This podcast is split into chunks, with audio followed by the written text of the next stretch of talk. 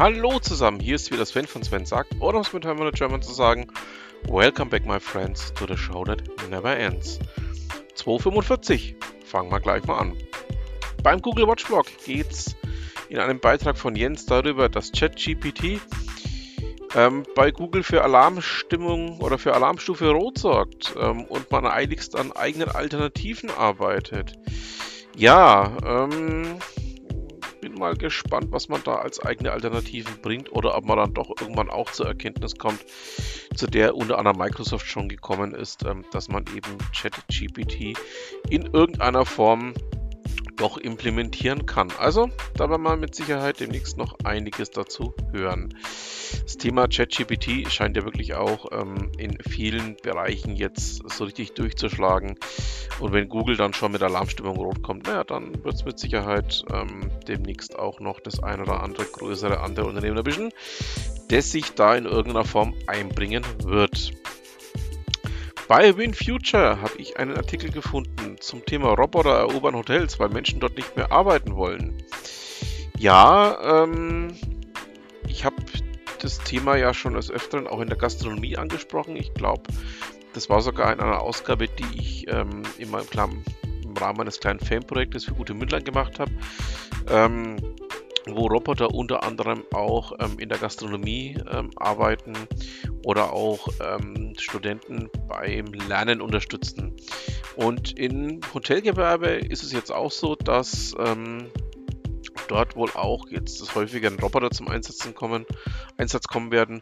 Und aber beim Abräumen von Tischen oder beim Staubsaugen oder ähnlichen Themenbereichen. Also da wird sich mit Sicherheit noch das ein oder andere finden, wo wir in Zukunft auch ganz viel mit Robotern zu tun haben werden. Und ich finde es auch ziemlich spannend, wenn ich ehrlich bin, weil diese Arbeit möchte ja eh keiner mehr machen.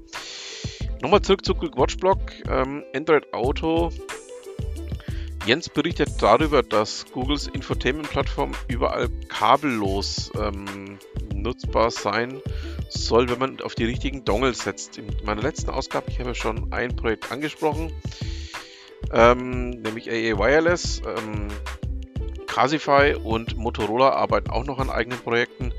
Also wird demnächst jetzt dann auch verstärkt kommen, dass man da ähm, ja das ein oder andere für sich selber ähm, in Einsatz bringen kann, in Einsatz bringen sollte.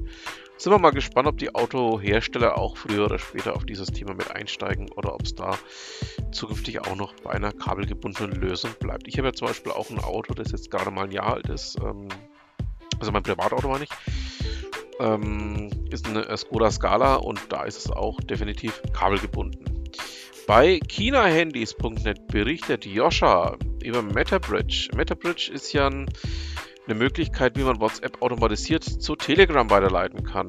Ähm, packe ich auch mit rein. Ihr wisst ja, alle Themen, die ich hier bespreche, findet ihr natürlich auch in den Show Notes, damit ihr euch dann noch vertieft und weiter vertieft eben in diese Themen einlesen könnt. Martin Wolf berichtet bei Golem über die einzige Spielekonsole, die es in der DDR gab. Ähm, ja, das Ganze ähm, liest sich wie wir Älteren ihr durchaus gewohnt sind in einer Form, ja, wo man denkt, mein Gott, dass ich das alles ähm, schon erlebt habe, Wahnsinn. Ähm, ist natürlich ähm, ja mit sehr viel Vergangenheit verbunden, aber wer sich das Ganze mal annehmen möchte, den Link findet ihr natürlich in den Show Notes. So, ähm, ja, bei Automotorsport fand ich auch was ziemlich Interessantes, nämlich Spanien schafft das Warndreieck ab. Und zwar für den innerspanischen Verkehr kommt ähm, eine LED-Warnleuchte, die ab 2026 das Warndreieck ersetzen soll. Das Ganze nennt sich ein V12 LED-Warnlicht ähm, und wird auch mit einer ähm, von der DGT eingerichteten Digitalplattform vernetzt sein. Also ähm, man integriert das Ganze in eine SIM-Karte und ähm, hat dann eine komplette, ähm, wie soll man es beschreiben, eine komplette Dienstleistung, die eben andere warnt und gleichzeitig auch die entsprechenden Serviceleistungen in ja, in Gang setzt. Also finde ich spannend. Schauen wir mal, was Spanien daraus macht und vor allen Dingen, ähm, ob das Ganze auch besser funktioniert, als es in Deutschland je funktionieren würde. Thorsten Neuhetzki berichtet bei Digital Insight, ähm, dass die Telekom ja aus ihrer Sicht ähm, zu wenig genutzte Anschlüsse abschalten wird. Ähm, das Ganze geht um 12.000 Anschlüsse und ähm, handelt sich in erster Linie um Telefonzellen. Hätte man nicht erwartet. Ähm, ja, das Thema Telefonzellen ist jetzt halt ähm, dem Jahreswechsel jetzt passé. Und ähm, man möchte aber einige dieser ähm, Stelen ja, als 5G ähm, Basisverstärker weiter benutzen. Ja, ähm, ich habe zum Thema Telefonzelle, glaube ich, in einer meiner äh, kleinen Ausgaben hier schon einiges dazu gesagt. Naja, dann schauen wir halt mal, was denn daraus wird. Die VATM ähm, kritisiert den Glasfaserüberbau durch die Telekom. Das berichtet Henning Gajek für die Teltarif.de. Das Thema hat man ja auch schon. Ähm, ich habe ja auch schon ziemlich deutlich meine Meinung dazu geäußert.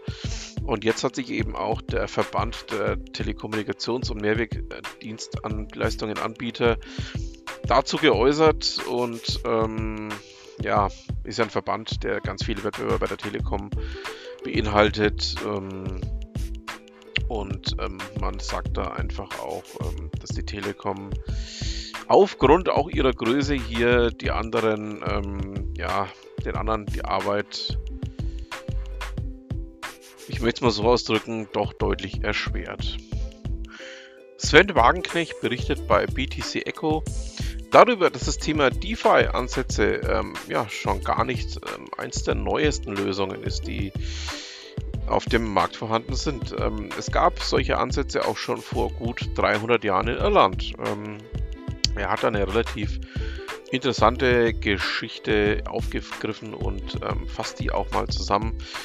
Und aus dem Grund möchte ich es ja auch gerne für euch hier mit ähm, nennen, damit ihr da vielleicht auch den einen oder anderen eigenen Gedankenansatz gewinnen könnt. So.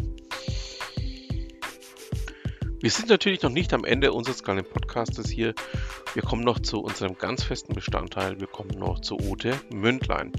Wir sind ja gerade in der Mini-Reihe zum Thema Fokus und jetzt beim Teil 3 der Mini-Implementation Days. Also das heißt, dem, Groß, dem, ja, dem großen Bruder der stillen Stunde ähm, indem man einfach sich mal einen halben Tag, also drei oder vier Stunden dafür Zeit nimmt, sich ganz fokussiert um ein Thema zu kümmern, ein Thema ganz fokussiert eben abzuarbeiten. Damit haben wir es dann auch für diese Ausgabe. Ich hoffe, es war für euch was dabei und ja, bedanke mich fürs Zuhören. Wünsche noch eine schöne Restwoche, ein schönes Restwochenende, je nachdem, wann ihr mir zuhört. Und dann bleibt mir auch nur noch zu sagen, was immer Sie machen, machen Sie es gut.